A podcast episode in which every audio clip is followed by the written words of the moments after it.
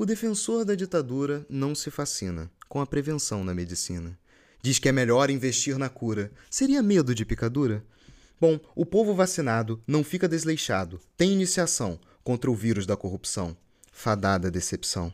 Divirto-me em ver os arrependidos lacaios, anunciados otários. O Moro já nem mora mais aqui, depois que brigou com o Jair. Até o Mandetta já largou a teta. Quem não vê o impacto é porque tem algum tipo de pacto com esse capeta.